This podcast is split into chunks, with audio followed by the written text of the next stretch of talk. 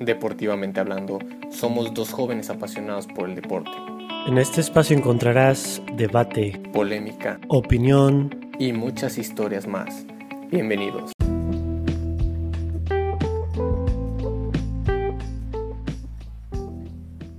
¿Qué tal amigos? Bienvenidos a Deportivamente Hablando. Aquí me encuentro con Jesús Morales, mi compañero de podcast. Y hoy tenemos a un invitado especial. ¿Qué tal Jesús? ¿Cómo estás? ¿Qué tal Sebastián? Estoy muy bien, me encuentro muy contento de estar ya en otro episodio. Grabamos muy pronto y eso me gusta, que estemos activos, que estemos creativos. El día de hoy tenemos un gran invitado. Le vamos a dar una, yo diría que una, una vuelta de 360 grados a las pláticas acá de deportivamente hablando porque tenemos un tema muy, muy interesante que es el olimpismo visto desde los griegos, pues vaya que ellos son sus, sus pioneros, pero primero que nada quiero presentar a el profesor Rommel Clemente, quien está con nosotros. Hola, profe, ¿cómo estás? Hola, ¿qué tal? Buenas, buenas noches. Un honor y un placer estar nuevamente contigo ya en un ambiente que es totalmente distinto al académico, ya en una charla de podcast y bueno, un agradecimiento a los dos por haberme invitado. La verdad no me esperaba esto y me siento muy honrado de estar con ustedes esta noche. Wow, qué, qué, padre. Sí, tienes razón, tiene ya años, tiene ya casi dos años que salí yo de la preparatoria. Eh, el profe Romer fue mi maestro de literatura ahí en el colegio de bachilleres. Y el profe también tiene un, podcast como nosotros que antes de empezar a, empezar a, analizar y a platicar de lo, del tema, me gustaría que, profe, te presentaras con la audiencia y que nos platiques también incluso de tus proyectos. Creo que por ahí lanzaste un libro apenas y también tu podcast que yo lo he escuchado y muy interesante. A ver, platícanos. Pues mira, mm, bueno, comienzo con mi nombre, soy Romero Clemente. Soy, estudié la licenciatura en Letras Hispánicas en la Universidad Autónoma del Estado de Morelos. Actualmente no solamente estoy impartiendo clases en colegio de bachilleres, que fue donde nos conocimos, sino también llevo algunos talleres culturales, dos para ser exacto, en la Universidad Politécnica del Estado de Morelos. Eh, los talleres son de oratoria y declamación y soy el entrenador de los equipos representativos de la universidad. Entonces, este, pues prácticamente mi vida está entregada y dedicada a la docencia. Pero como bien mencionas, eh, también me dedico a la escritura. Una de las cosas que me apasionan es escribir y creo que lo sabes. Compartí con ustedes muchísimos de mis escritos. Por entonces, cuando tú estabas todavía estudiando, eh, la preparatoria, yo estaba preparando mi primer libro, de hecho. No sabía todavía que lo iba a publicar, tenía sí pensado publicarlo, pero no sabía exactamente si se iba a concretar. Y sobre todo el miedo de, de, la escritura es precisamente el enfrentarte a un público, el no saber si tu libro va a gustar, cómo lo van a recibir las audiencias, cómo van a afrontar el tema del que tú les hablas, porque generalmente la escritura resulta ser muy polémica siempre. Entonces, este, con esto, finalmente la decisión de publicar me llegó y en el 2019 decido publicar mi libro bajo una edición de autor eh, y justamente ahorita en este tiempo ya estoy preparando la segunda entrega, mi segundo libro, porque tengo un tercer proyecto de otro tipo de libro, este, sí en el mismo sentido de poesía, pero más apegado a lo que es mitología griega. Sabes que el tema de la mitología griega siempre es algo que me ha apasionado, entonces para este segundo libro va a ser un poco más o menos de los temas que he estado hablando en el primero, un poco más o menos explicando o haciendo introspección y creando un poco de filosofía también respecto al ser, a mí mismo, a explicarme a mí mismo. Entonces eso es lo que busco prácticamente en la escritura, explicarme a mí mismo y a partir de eso dar a entender el mundo desde mi perspectiva. Y ya para el tercer proyecto lo que quiero hacer es como recontar o recuperar toda esta parte mítica y jugar un poco con la creación poética y muy apegado a lo que es las eh, la, poesía en verso de, Grecia antigua. Entonces, es una poesía medida, es una poesía que, de repente fluye en versículos, y que tiene un alto contenido mítico. Entonces, es ya, considero que este segundo libro es necesario que lo saque porque es prácticamente cerrar un ciclo de mi vida y comenzar a entregarme a esta nueva faceta de mi yo. Sí, es, es, es curioso y eh, me remontaste a aquellos días que, que platicabas eh, de tus escritos, vaya, en, que, que, hacías como universitario o incluso ya como profesional, como docente, y nos decías que es difícil no escribir y que muchas veces te guste lo que escribes y sobre todo en este caso comentas que al publicarlo es, es otro reto, ¿no? Y ese reto de, de exponerte, de ofrecerle tu trabajo a la audiencia, pues además de ser un reto, creo que es como vencer un miedo, ¿no? También. Es como nosotros, ¿no? O sea, al, al, al mostrar tu voz o al mostrar mostrarte una cámara, por ejemplo, es, es, un reto porque incluso es como es reflejar tu ser, como dices, y, y, eso es algo muy, muy padre y, y es, eh, es, es, interesante que dijiste eso también de, de, los griegos, o sea, te apasiona mucho, ¿por qué te apasiona el, el, tema de los griegos? A ver, antes de empezar acá con el, con el tema. Me apasiona mucho el tema de los griegos desde siempre. Descubrí la mitología griega en una etapa muy temprana de mi vida. Una de mis primeras lecturas fueron precisamente mitos griegos y yo creo que la mitología griega tiene esa facilidad de hacer clic con las personas. Entonces yo recuerdo que de mi infancia tenía muchísimos libros y entre esos libros tenía uno que recogía historias de mitología y a mí me gustaba mucho leerlas. Entonces de ahí nació mi pasión. Después de este tipo de lecturas como para niños, pasé a leer tragedias griegas, que sabes que me encanta la tragedia griega. Este, entonces, de todos los temas, comencé leyendo Sófocles con una de las tragedias que me encanta o que me gusta mucho, que es Electra. Y después descubrí a Eurípides. Eurípides es como mi noda más. Eh, Aristóteles no se equivocaba cuando mencionaba que era el trágico más trágico por los temas que aborda, por la forma en la que los desarrolla, porque ya es un teatro un poco más vivo y más cercano al espíritu humano, de lo que en algún momento puede llegar a ser un Esquilo o un Sófocles. Entonces es un teatro totalmente diferente y creo que es como una progresión, pero al mismo tiempo con Eurípides desaparece la tragedia y esa es la parte no tan bonita. Entonces, creo que la pasión por la cultura griega es algo que se aprende a fin de cuentas, es algo que forma parte de tus enseñanzas a, a una temprana edad, es parte de tu formación, pero sí. una formación un poco más personal. Siempre la literatura tiende a ser una formación que uno elige. Cierto.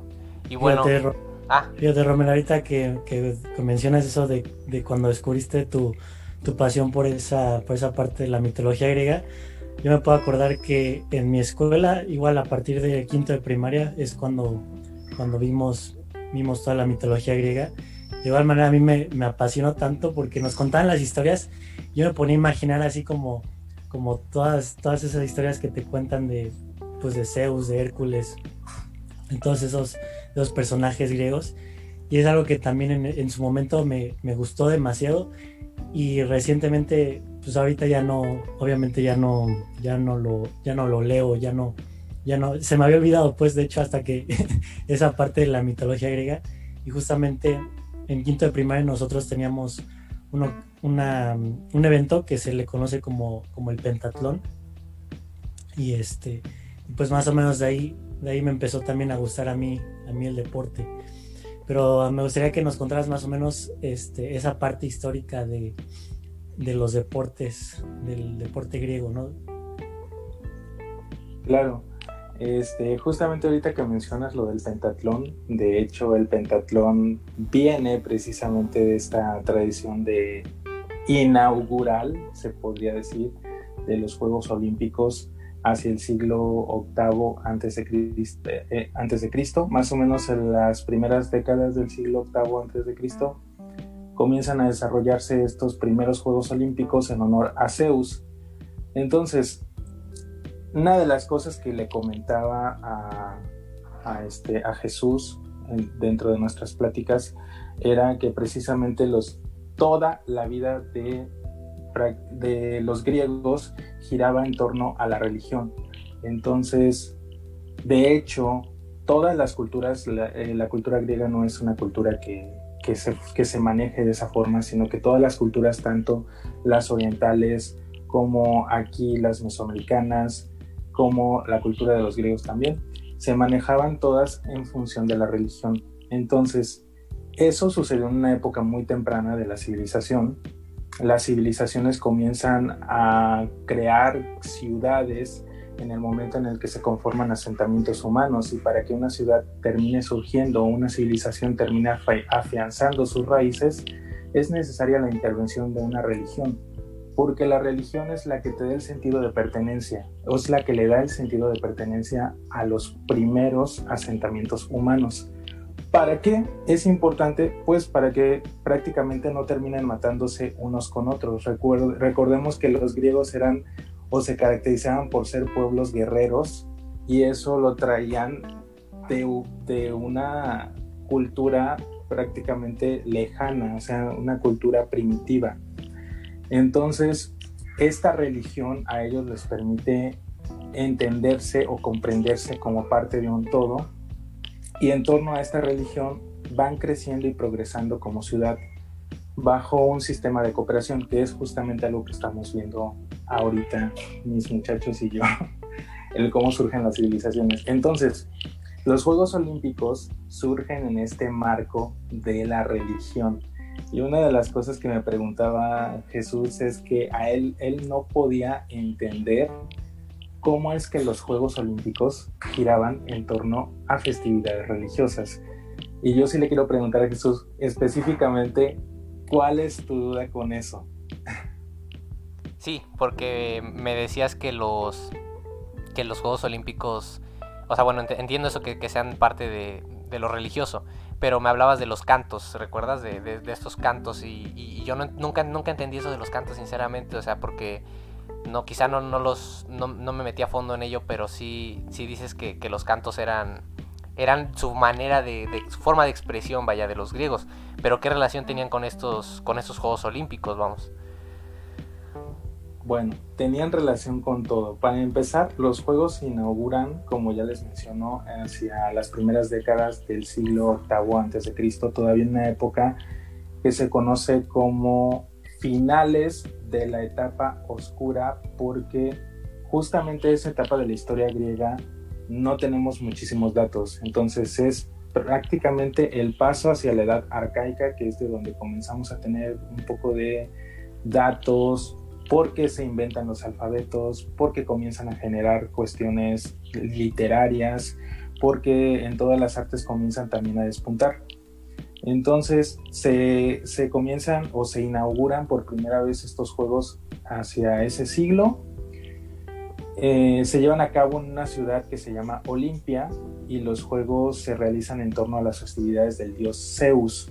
De acuerdo con el mito, cuando la titán Rea tiene a Zeus y antes de que Cronos se lo devore, había unos seres mitológicos que se llamaban dáctilos, que de hecho el dáctilo es una medida de poesía, y estos dáctilos eran cinco.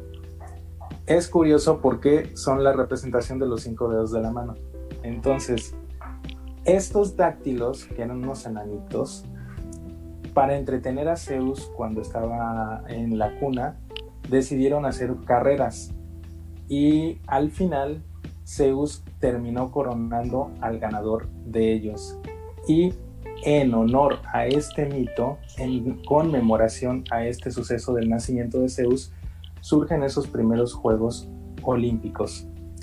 Y eh, justamente esta medida de los cinco dáctilos es lo que le da el origen al, pentatlón, que son una competición de cinco deportes, entre los cuales está el lanzamiento con jabalina, está el lanzamiento con disco y está ah, la carrera de caballos, no, el triatlón, perdón, la carrera como tal. Y este entre otros, entre otros juegos que, que se incluyen. Entonces, nacen en torno a estas festividades religiosas en honor a Zeus y justamente se celebran cada, al principio no era cada cuatro años, eran cada cinco años en conmemoración de estos cinco dáctilos. Y lo que es importante es que a través de los Juegos Olímpicos se llevaban a cabo no solamente la parte deportiva, sino que también la parte este, religiosa, porque eh, se llevaban a cabo festividades para recordar este evento del nacimiento de Zeus.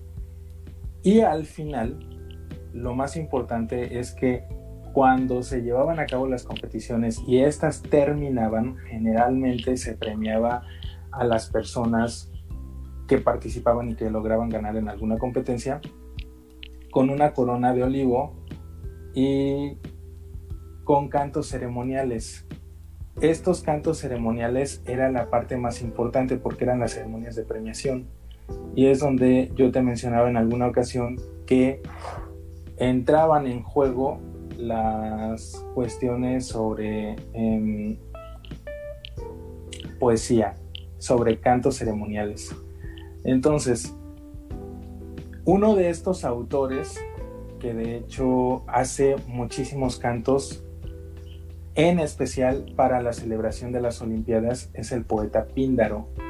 Entonces, tengo aquí un fragmento de una olímpica, que es la Olímpica 5, que él escribe en honor de Saumis de Camarina, ganador de la cuadriga, cuadriga de mulas, y que no sé si me puedan permitir leerlo para que más o menos dejen el contexto y comencemos como a, sacar un poco más de datos. Entonces el, el fragmento que me gustó a mí fue el siguiente. Dice, Zeus Salvador en tu trono de nubes, que habitas la colina de Crono, que honras el alfeo de ancha corriente y la gruta sagrada del Ida. Con el canto de líricas flautas me presento ante ti suplicante, y te pido enaltezcas aquesta ciudad con hazañas ilustres de hombres, y que tú vencedor en Olimpia, a quien los corceles contentan de Posidón, tengas hasta el fin senectud animosa Saumis rodeado de hijos.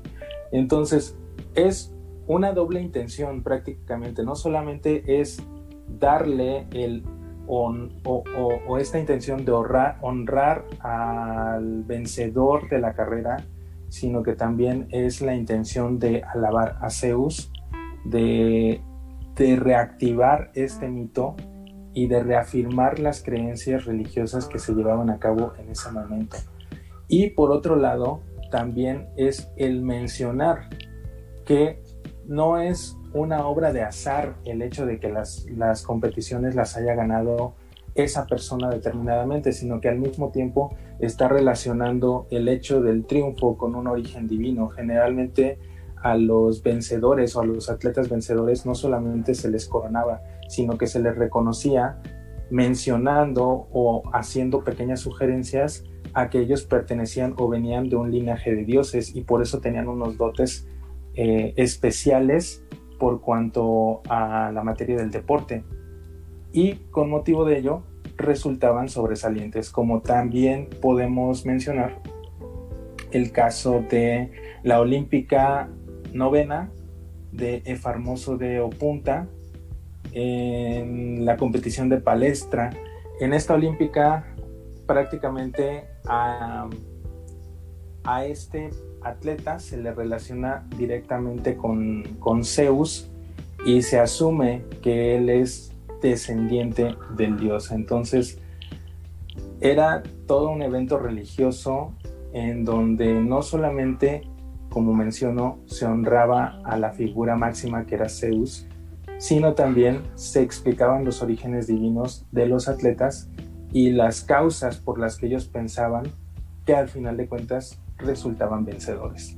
Entonces era como una doble intención y era su forma particular de los poetas de participar en, las, en los Juegos eh, Olímpicos y sobre todo de honrar a los vencedores, de honrar a los atletas, de darles un reconocimiento y que es una parte que actualmente se ha perdido porque cuando gana un atleta pues igual le dan una medalla, le dan reconocimiento, le dan las flores, pero queda hasta ahí. En la antigüedad no era así, en la antigüedad eran recordados por ser hijos de los dioses y esa era la parte más importante. Sí, e, es un tema que qué bueno que lo tocas y era una y puede ser una buena pregunta que los Juegos Olímpicos, o sea, que los Juegos Olímpicos han perdido, digamos, esa esa esencia o esa ese sentido de, de ser como, como lo eran en, aquellos entonces, como lo dices, que, que, era todo tributo, un tributo a los dioses. Eh, normalmente a los atletas de hoy en día pues, se les reconoce ¿no? por sus fortalezas físicas, eh, mentales, incluso, bueno, psicológicas. Pero, ¿qué características tenían los griegos como para ser, digamos, los amos del deporte? Ser esa, o sea, incluso vemos esculturas de griegos, vemos cuerpos este, sumamente estéticos, eh, vemos que están eh, fornidos, eh, o sea, son perfectos prácticamente. Pero ¿qué ¿de qué habilidades poseían los griegos psicológicas y vamos físicas? Pues era una cultura totalmente diferente y su religión era una religión muy organizada, era una religión además muy completa que buscaba siempre esta perfección. Aristóteles, de hecho, en uno de sus tratados que se llama Ética Nicómaco, propone que el fin que debe buscar toda sociedad es el bien común, el bienestar común. Entonces era una sociedad que se caracterizaba por la cooperación y con esa forma de pensamiento creo que se pueden lograr muchísimas cosas.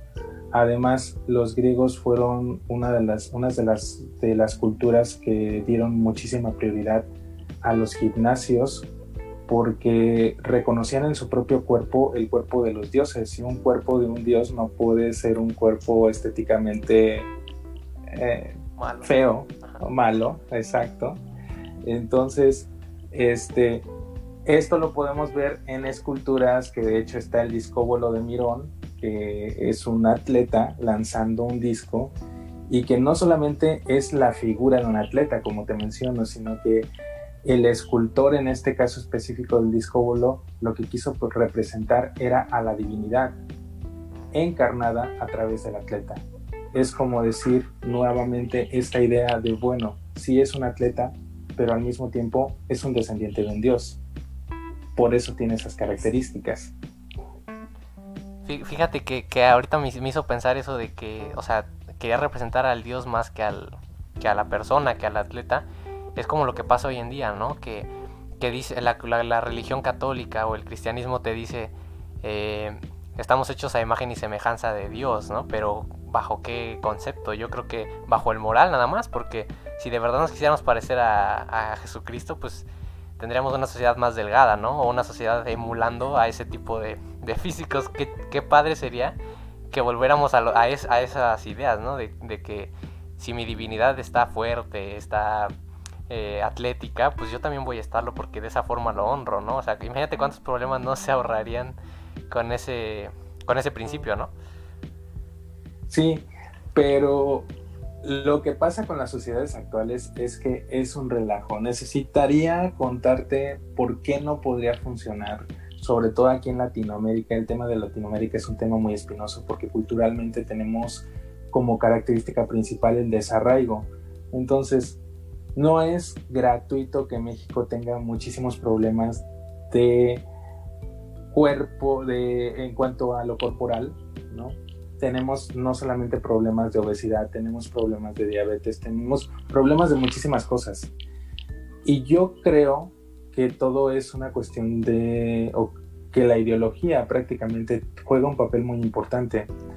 El sentirse sin una identidad, el sentirse sin con una cultura totalmente del desarraigo, es lo que nos hace sentirnos perdidos. De hecho, Octavio Paz lo manejaba en ese sentido mencionaba que México era un país sin cultura, era un país sin historia y que estaba condenado a la desaparición. Entonces, esto viene por el tema de la conquista, por muchas otras cuestiones, por el arraigo a otra cultura que no nos pertenece. Y e independientemente de cualquier otra cosa, este, creo que es como dicen, cuerpo sano en mente sano. Este, si no tenemos una conciencia como tal que esté totalmente sana, que nos, que nos podamos reconocer dentro de nuestra propia cultura, creo que nuestro cuerpo es el reflejo de este desarraigo cultural. Sí, tienes, tienes razón, es, es, falta de... Y si eso de que estamos desarraigados, sí, como que no... Como que somos amos de todo.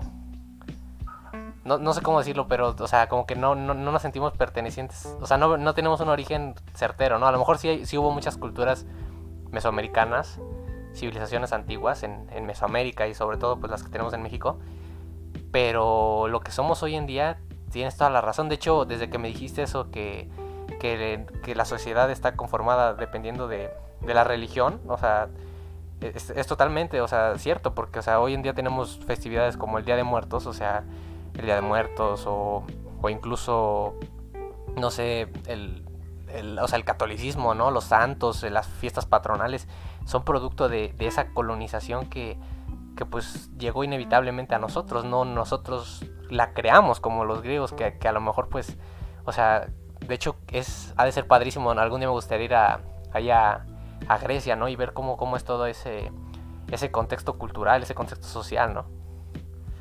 Y, sobre todo que Grecia, a diferencia de México, tenía una cultura que le pertenecía, tenía unas ciudades que les pertenecían. México, sus ciudades fueron destruidas y construyeron otras ciudades que no les pertenecían, con tecnologías que ellos no conocían, con construcciones que no entendían y con un manejo social que les era totalmente ajeno. Entonces, cuando se hace esa decisión cultural a través del periodo de la conquista y sin ánimo de, de victimizar a nadie, a ninguna cultura, ni de culpabilizar a ninguna otra, creo que era un proceso que tenía que pasar y que a fin de cuentas es una muestra más del, de la característica de las sociedades antiguas, porque una buena parte de la, de la conquista corrió a cargo de los propios grupos indígenas, a, cargo de los propios mexicanos que se atacaban unos con otros, porque al igual que Grecia, eran pueblos guerreros, era su forma particular de entender la vida. Entonces, cuando llegaron los colonizadores aquí a América, México estaba en una etapa muy temprana de crecimiento humano que podíamos, que podemos asociar bien a bien con la etapa de las primeras civilizaciones de Grecia, la formación de sus primeras ciudades, que ocurrió, ¿qué, qué te gusta? Hacia el siglo VIII antes de Cristo, cuando aquí ya era 1520. Entonces, sí es un abismo muy grande cuando llegan los españoles los obligan a vivir prácticamente en 1520. Y si es una distancia abismal, no les dieron oportunidad de desarrollar una civilización. Y eso es algo que a fin de cuentas les terminó pesando y es algo que nos heredaron nuestros antepasados. Si te pones a pensar, las personas que conforman el México actual no son personas que tengan una identidad definida, porque no se pueden definir como españoles, pero tampoco somos indígenas. No, a lo mejor pertenecemos o algunos pertenecen a otras, a otras culturas, a otras razas. Y México eh, terminó siendo parte de todo. Pequeños pedazos aquí y allá. ¿Consideras que esta fragmentación, bueno, si así lo podemos decir, una, esta fragmentación social que, que, vamos, que es producto de todo lo que acabas de decir, y, o sea, que todo esta, digamos que la sociedad esté dividida de esa forma culturalmente, sea también una de las causas por las que México no brilla en, las, en los Juegos Olímpicos. O sea, sabemos que hay un millón de factores en, en eso, pero dicen que para entender la historia o el presente, sobre todo, hay, hay que saber de la historia, ¿no? hay que saber analizarla.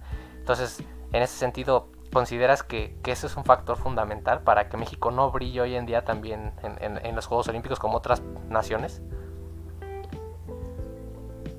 Posiblemente, no lo sabría decir con certeza, pero posiblemente algo hay de eso. Como ya les había comentado, uno de los factores iniciales o que fundamentalmente garantizaban el progreso de una civilización es la instauración de una religión. Pero hay otro factor súper importante que es vital para que una sociedad progrese. Que a partir de la religión se identifiquen como parte de un mismo grupo social y evolucionen hacia algo que se conoce como cooperación. Si la cooperación no llega a afianzarse dentro de la ideología de todos y cada una de las personas, la civilización no tiene futuro. Entonces, las civilizaciones brillan en todos los aspectos, tanto artística como deportivamente, en la materia de cultura, en política, en todos sus ámbitos, gracias a esta cooperación.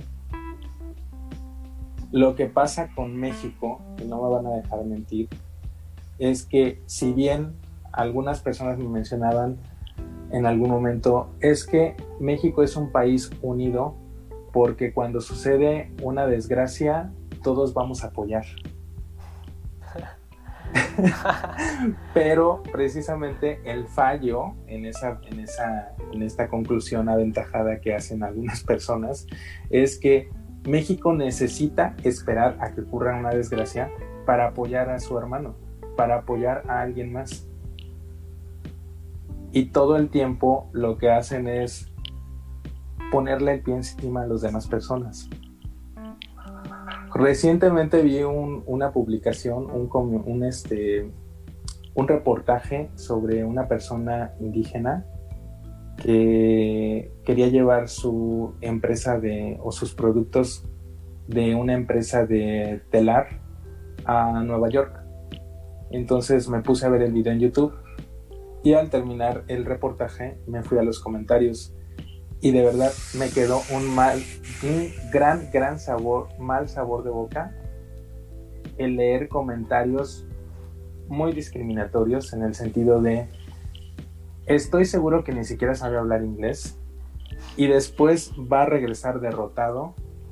Este, mejor que se regrese y pida perdón.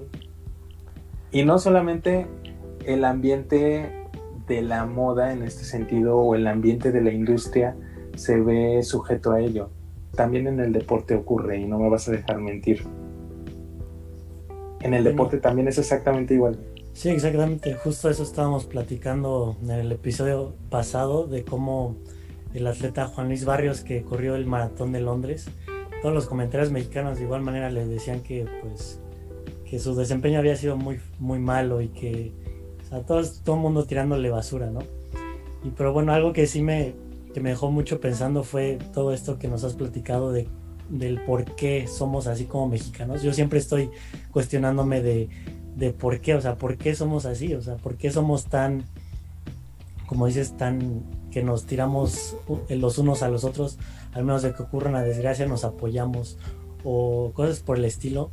Y tienes mucha razón que, que toda la como las ideologías o las religiones más bien son lo que lo que arraigan a, a, una sociedad, ¿no? Que a final de cuentas, si nos podemos a ver a otros países que ya son más avanzados, pues pues es eso, ¿no? Que desde un principio tuvieron como unas, unas raíces eh, propias y como mencionas, pues México no se sabe realmente, o más bien nosotros como mexicanos no nos sabemos identificar con algo específicamente y creo que es algo que sí es fundamental para poder entender el por qué somos como somos y es algo que yo nunca me, me había puesto a pensar y siempre me cuestionaba de por qué, o sea, por qué somos así.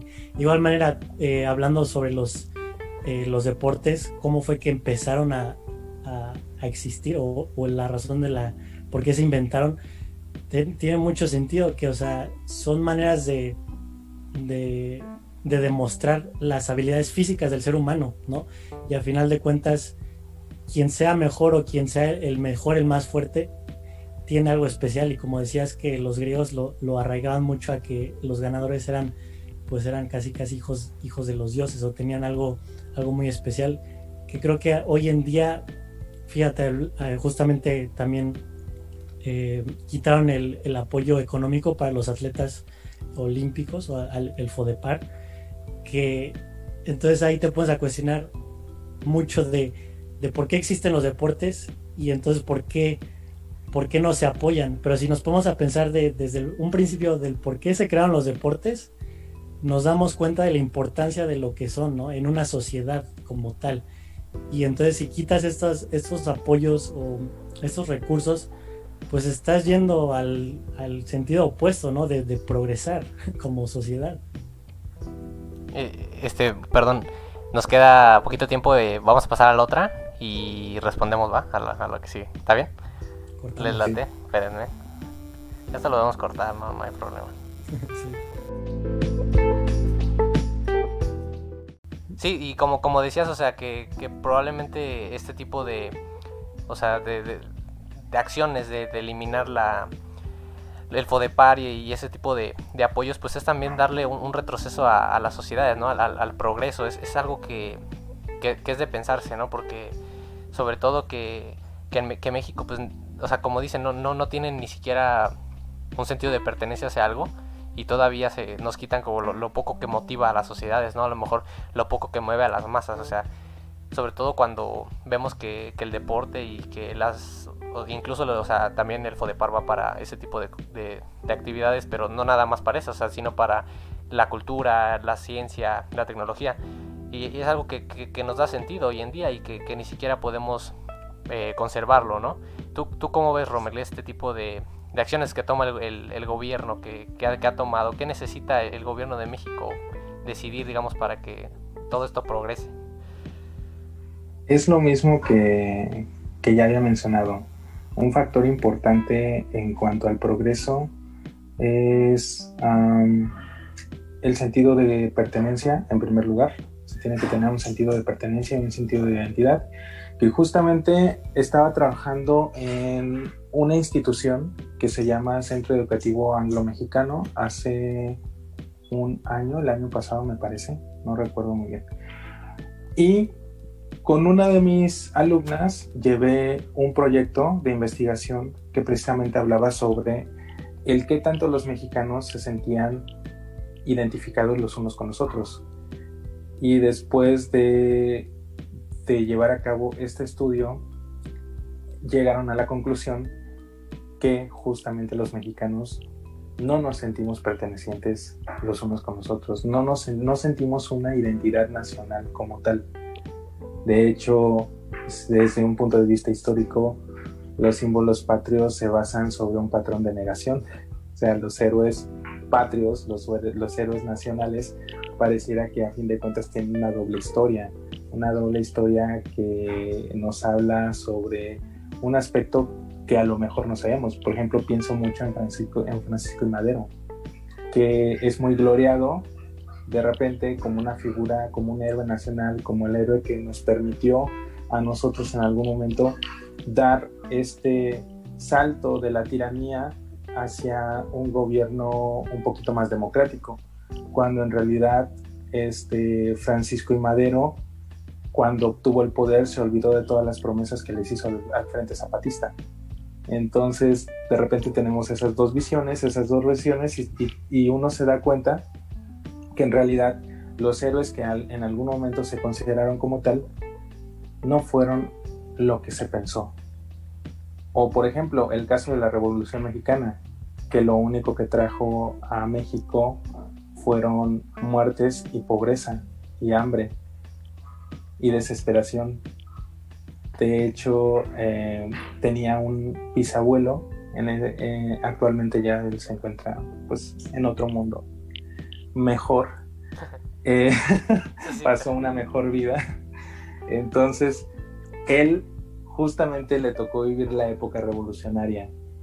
Eh, la decadencia del porfiriato y la época revolucionaria como tal. Entonces, uno de los comentarios que más frecuentemente hacía, porque yo me acuerdo que pasaba las tardes con él y me encantaba porque escuchar sus historias, porque además siempre tenía algo que contarte, pero una de las cosas que él tenía más marcado era con días no nos faltaba nada. Cuando llegó la revolución no teníamos que comer.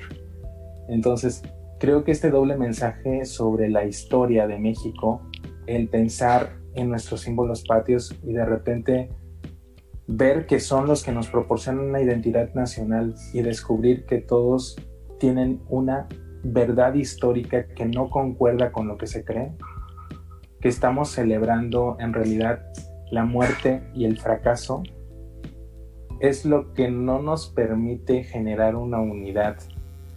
Y como ya les mencionaba, una de las características principales es ese sentimiento y esa disposición para cooperar.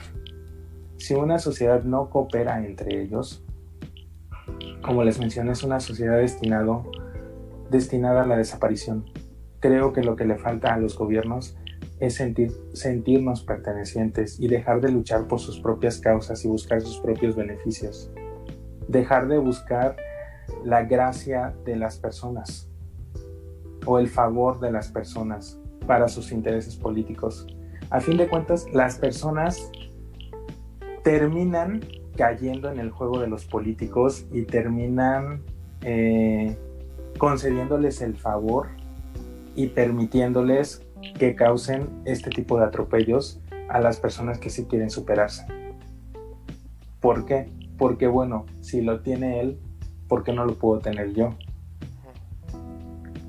Pero no se dan cuenta, o sea, no alcanzan a dimensionar en realidad las personas de la sociedad que los fondos, como por ejemplo los fondos que van destinados a, a apoyar al deporte, apoyar el desarrollo de ciencias y tecnologías, apoyar al crecimiento de las artes también, o al crecimiento de la literatura, o al desarrollo de la literatura, son, son apoyos que, que no se invierten nada más porque sí, sino que se otorgan para que las personas con talento puedan desarrollarse y crecer.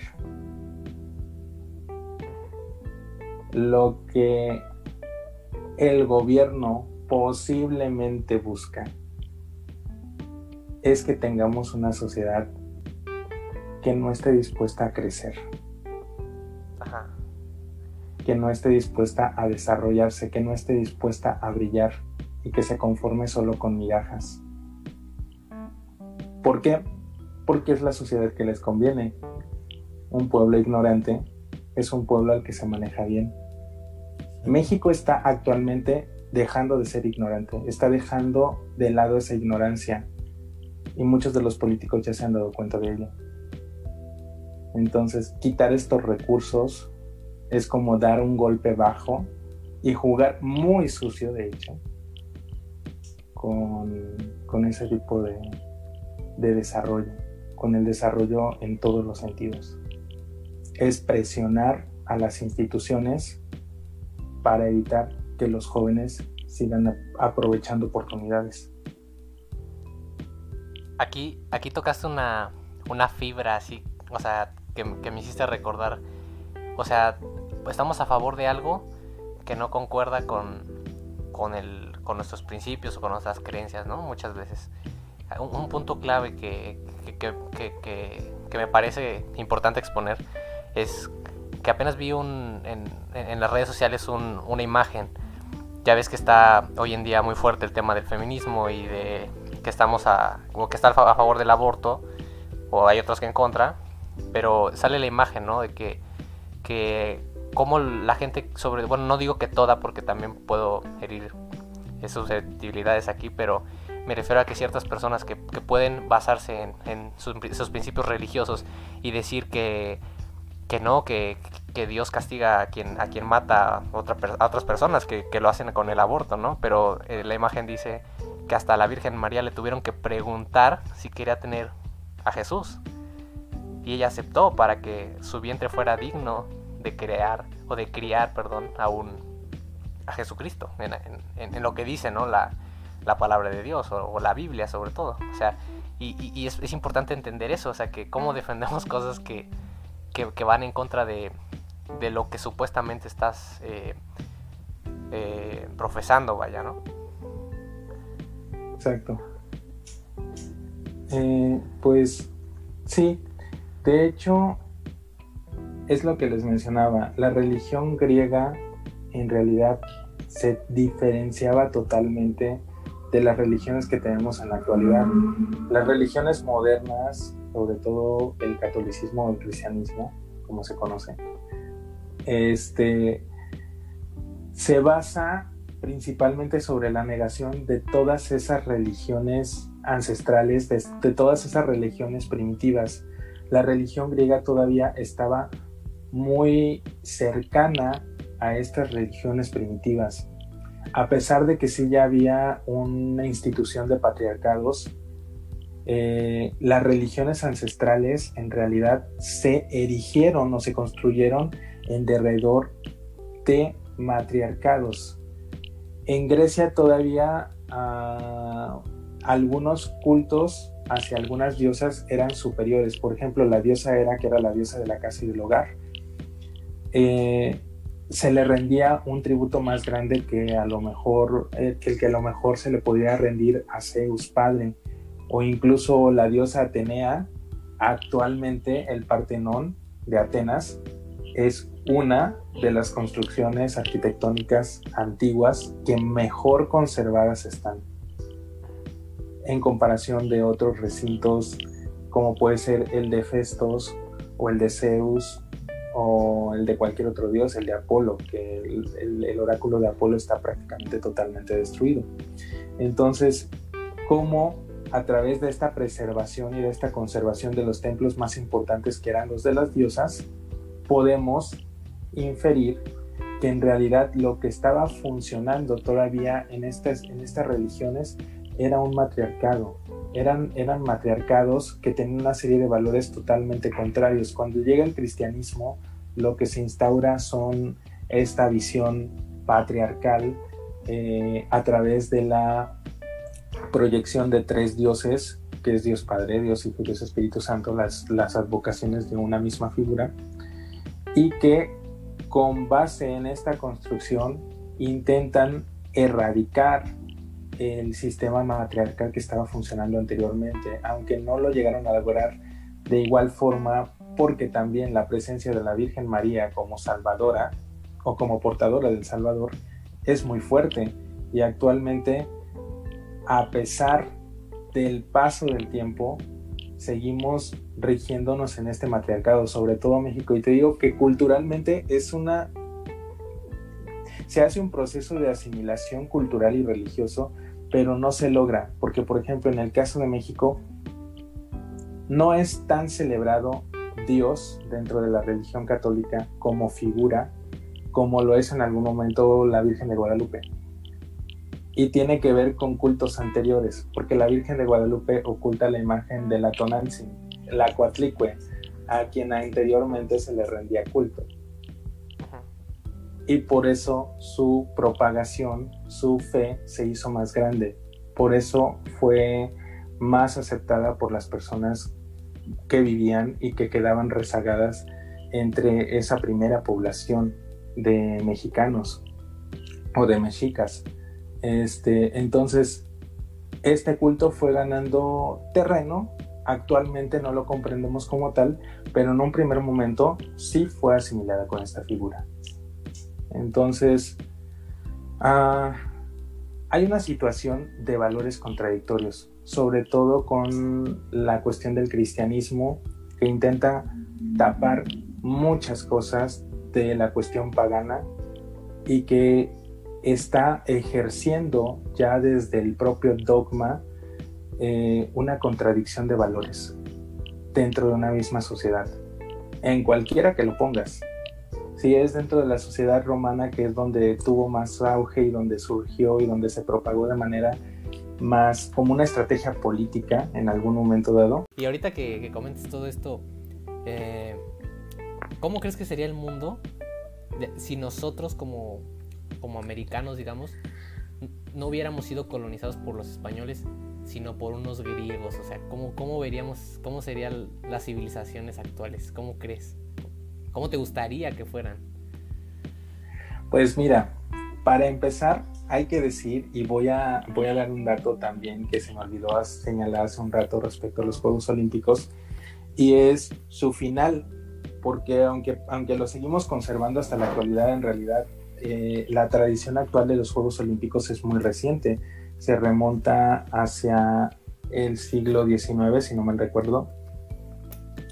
Pero este, los Juegos Olímpicos en la antigüedad desaparecieron hacia el siglo IV después de Cristo y vino como consecuencia de la invasión romana en lo, en lo que se conoció como Imperio Macedónico.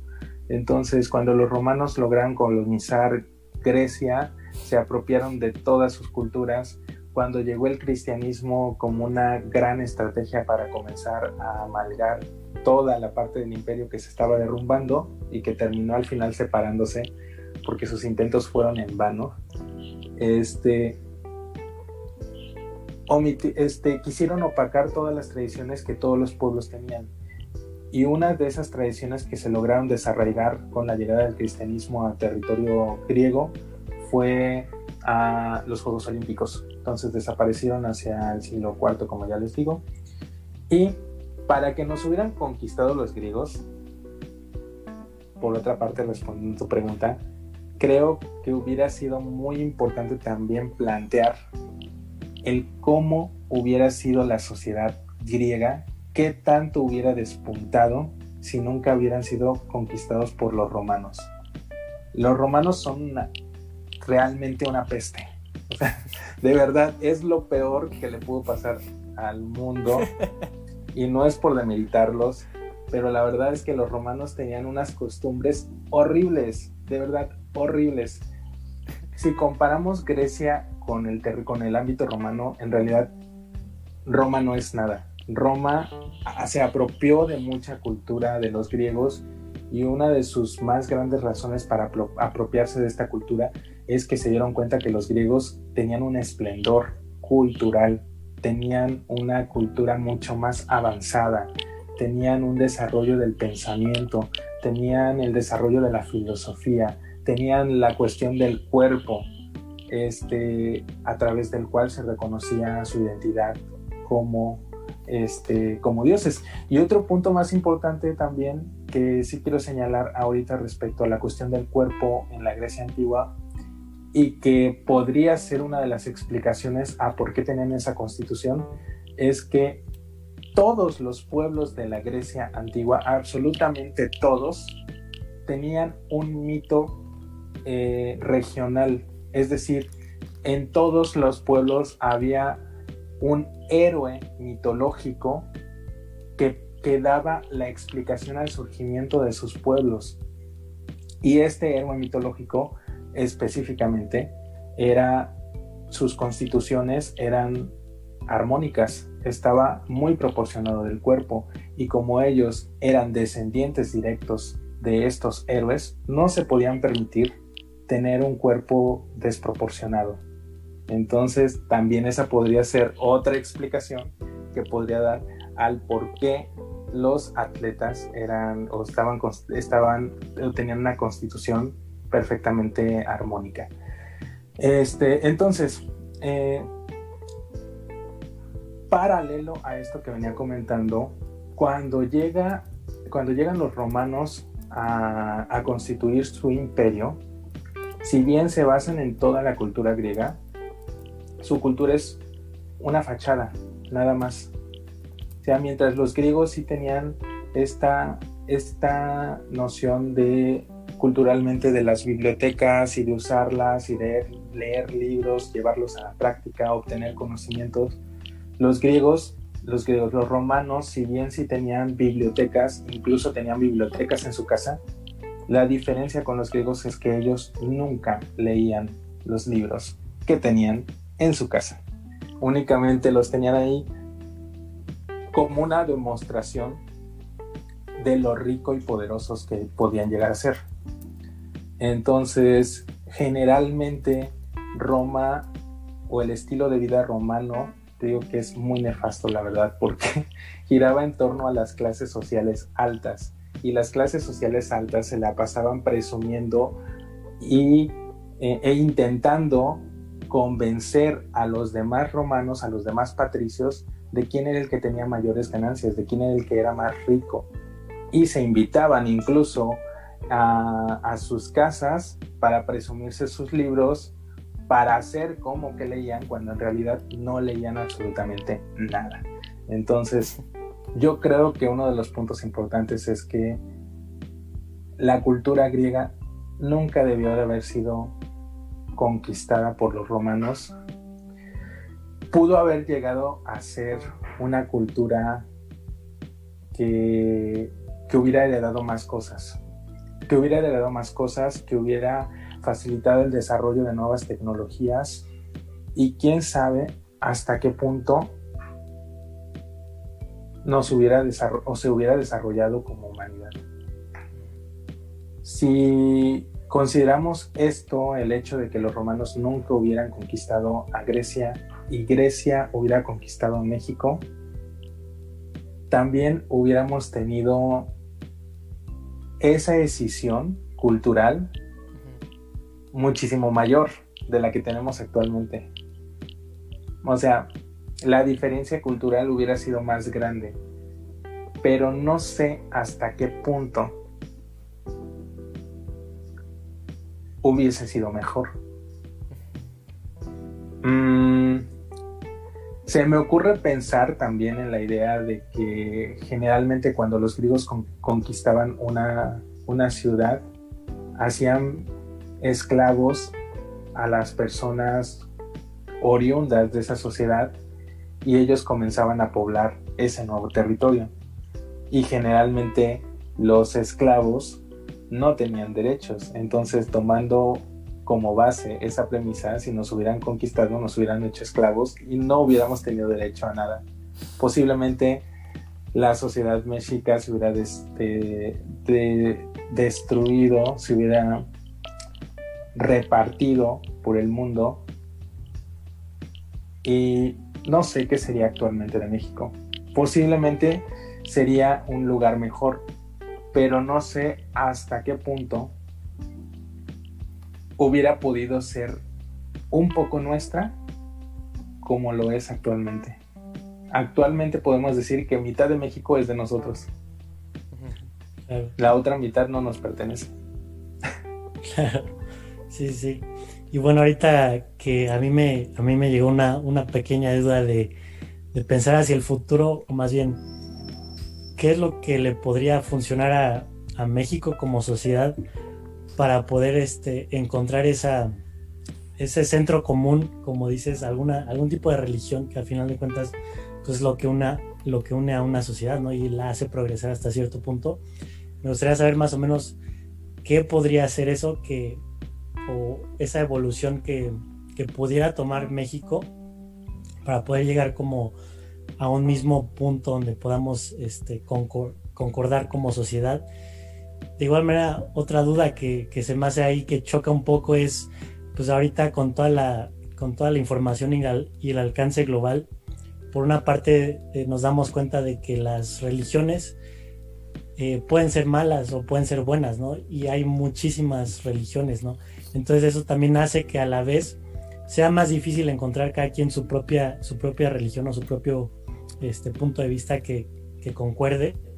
Pero de igual manera, también ayuda, como dices, a que la gente aprenda más y se esté dando cuenta de muchas cosas que antes pues no nos dábamos cuenta, ¿no? Con toda esta información que ya tenemos de cómo llega muy rápido de un lado del mundo al otro lado. Entonces es muy interesante ahí poder este, analizar qué es lo que, qué es lo que nos, nos espera este, en un futuro. Bien, dicen que un país que no tiene historia es un país que no puede tener progreso. Si tomamos esto como punto de partida, la verdad es que estaríamos perdidos.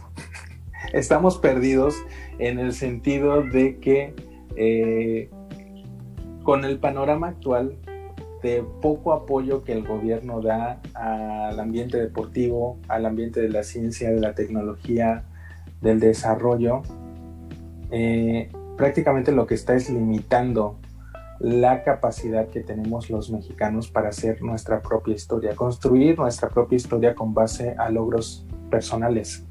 Entonces, si el gobierno te quita el apoyo, si el gobierno no toma participación, independientemente de que las personas cooperen entre ellas o no, no vamos a lograr un sentido de pertenencia.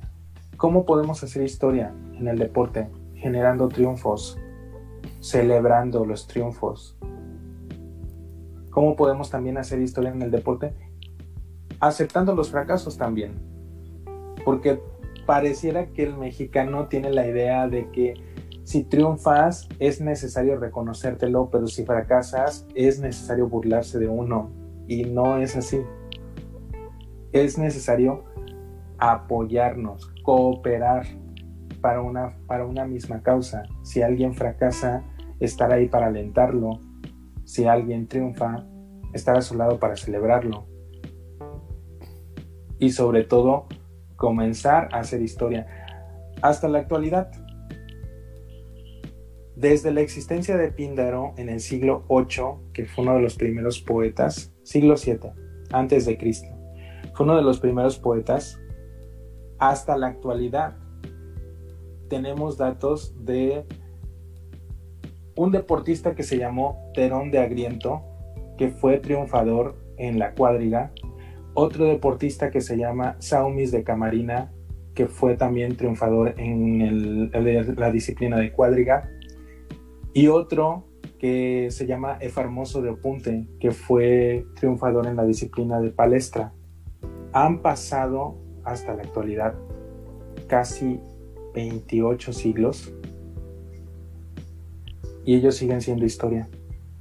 Gracias a Píndaro gracias a este sentimiento de cooperación, gracias a que a otra persona se le ocurrió celebrar tanto su triunfo, que, este, que estos nombres pervivieron a lo largo de todos esos años.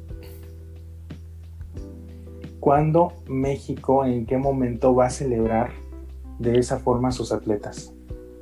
Lo celebran un día, los invitan a los noticieros, y los demás días del año,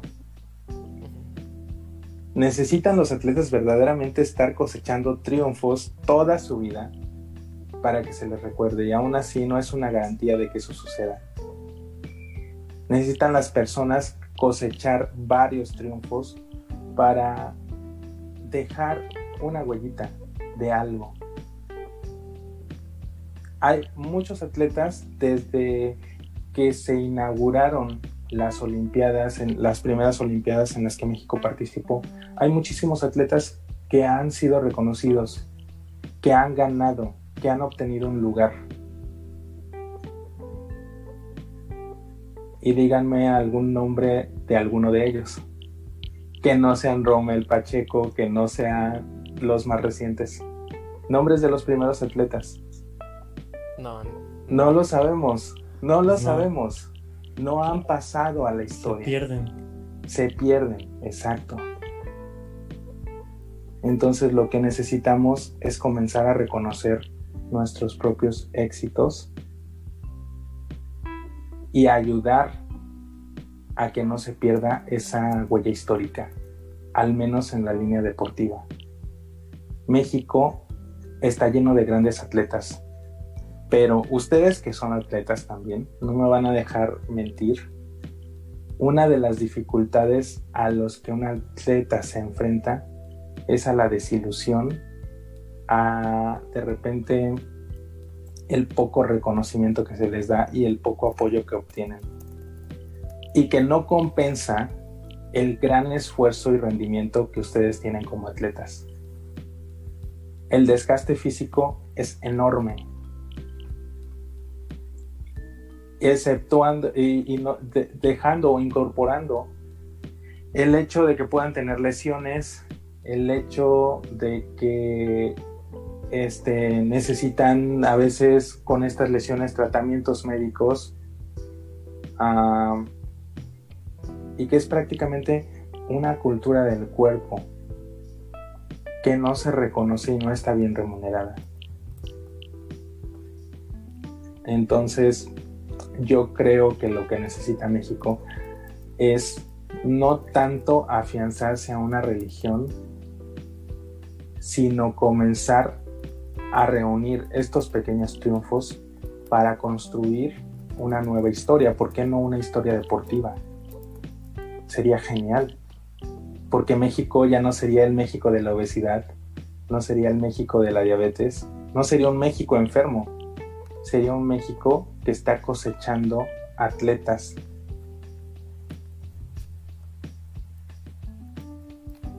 No sé qué opinan ustedes.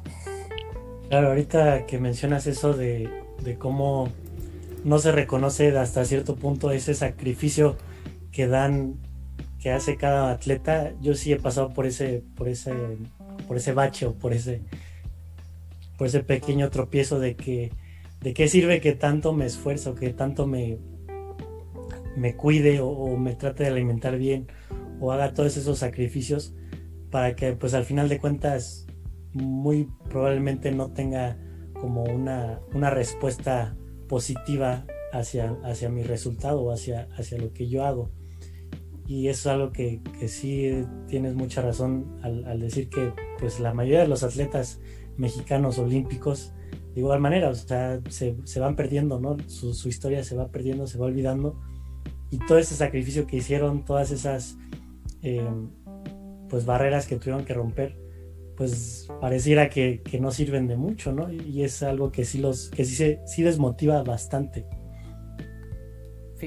Fíjense qué, qué importante es entender también y comprender al olimpismo desde sus, sus raíces, ¿no? desde sus bases más puras, como lo son los griegos. Creo que ahorita que, que tocamos temas muy interesantes y y esta plática pues fue muy distinta a las demás, ¿no? Sobre todo que, que enriqueció y que, y que nos hizo pues ver desde otra perspectiva. Sinceramente estoy comprendiendo muchas cosas que antes no comprendía. Y, qué padre, esto, esto fue una cátedra, o sea, esto, esto fue un, un verdadero agasajo de, del conocimiento. Y nos queda muy poquito tiempo sin embargo, quiero yo eh, agradecer al profe Rommel que estuvo aquí con nosotros compartiendo todas estas, eh, pues no puedo decir que, ay, ¿cómo decirlo? Es, una gran, gran aportación lo que dejaste el día de hoy aquí con nosotros, Rommel. Enseñanzas, ¿no? Enseñanzas, sí, y, conocimiento sobre todo. Eh, Rommel, eh, finalmente, ¿qué, ¿algún mensaje que te gustaría dar a la audiencia, sobre todo a no sé, un saludo que quieras mandar, un mensaje final que quieras dar aquí en, el podcast Deportivamente Hablando. Sí, gracias. Bueno, reiterar mi agradecimiento hacia ustedes por hacerme la invitación para estar aquí con, compartiendo experiencias, intercambiando conocimiento, intercambiando anécdotas.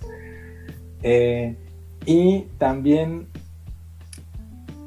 justamente se me viene mucho a la mente la vez en la que me invitaron a un noticiero para presentar mi libro en el 2019. Y al final el, presentador me dijo que igual podía aprovechar el espacio para mandar un mensaje final. Y me parece importante sobre todo hacerle de conocimiento a la gente que es necesario comenzar a creer en México. O sea, yo veo a tantas y tantas personas que comienzan a emigrar hacia otros países para construir una mejor vida. Y es totalmente válido, pero también yo creo que es necesario darle la oportunidad a México para cumplir tus sueños. En México sí se pueden cumplir los sueños. Uno de mis más grandes sueños era escribir un libro y ahorita estoy por lanzar el segundo. Estoy como todavía terminando los ajustes, pero ya es prácticamente un hecho. Y puedo decir orgullosamente que los dos libros, tanto el que ya lancé como el que estoy en preparativos de sacar, uh, están hechos en México. Y deposité la confianza en una persona que es exactamente igual a mí. Es mi hermano, es mi coterráneo. tenemos esa identidad nacional como mexicanos. Entonces, es apoyar y creer en las personas que conformamos México. No es entregarle mi confianza al gobierno, sino entregarle mi confianza a la persona que tengo al lado, porque la persona que tengo a mi lado es la persona que me va a ayudar a crecer y a la que tal vez yo también voy a poder ayudar a crecer. Ese es, a fin de cuentas, el tomar sentido de la cooperación, de ayudarse mutuamente para poder desarrollarse. Y esto va también en la cuestión del deporte. Apoyamos a nuestros deportistas. Hagamos que sus nombres pervivan a lo largo de la historia. ¿Por qué no? Yo te puedo decir que no sé cuánto tiempo voy a vivir, pero los años que me queden de vida, uno de mis nombres favoritos que voy a recordar siempre y de los que siempre voy a hablar va a ser Jesús Morales. Muchas gracias. Que esto fue muy, muy, muy conmovedor y muy, pues fue muy, muy padre, ¿no? Que, hayas, que hayas dicho eso y, te agradezco por, pues por el reconocimiento, ¿no? Por la mención. Y bueno, pues ahora sí llegamos al final de, de nuestra charla, de este podcast. Y sin, antes de irnos, pues yo quiero que vayan a seguir al, al profe Rommel en su podcast que también está en Spotify, se llama Paráfrasis. Por ahí dice que lo va a retomar eh, eh, porque tiene tres episodios, pero lo va a seguir retomando y, está muy bueno. Yo quiero que lo escuchen. Y pues a nosotros ya saben que nos encuentran en Twitter, eh, aquí en Spotify, en, Apple Podcast y en todas las plataformas disponibles.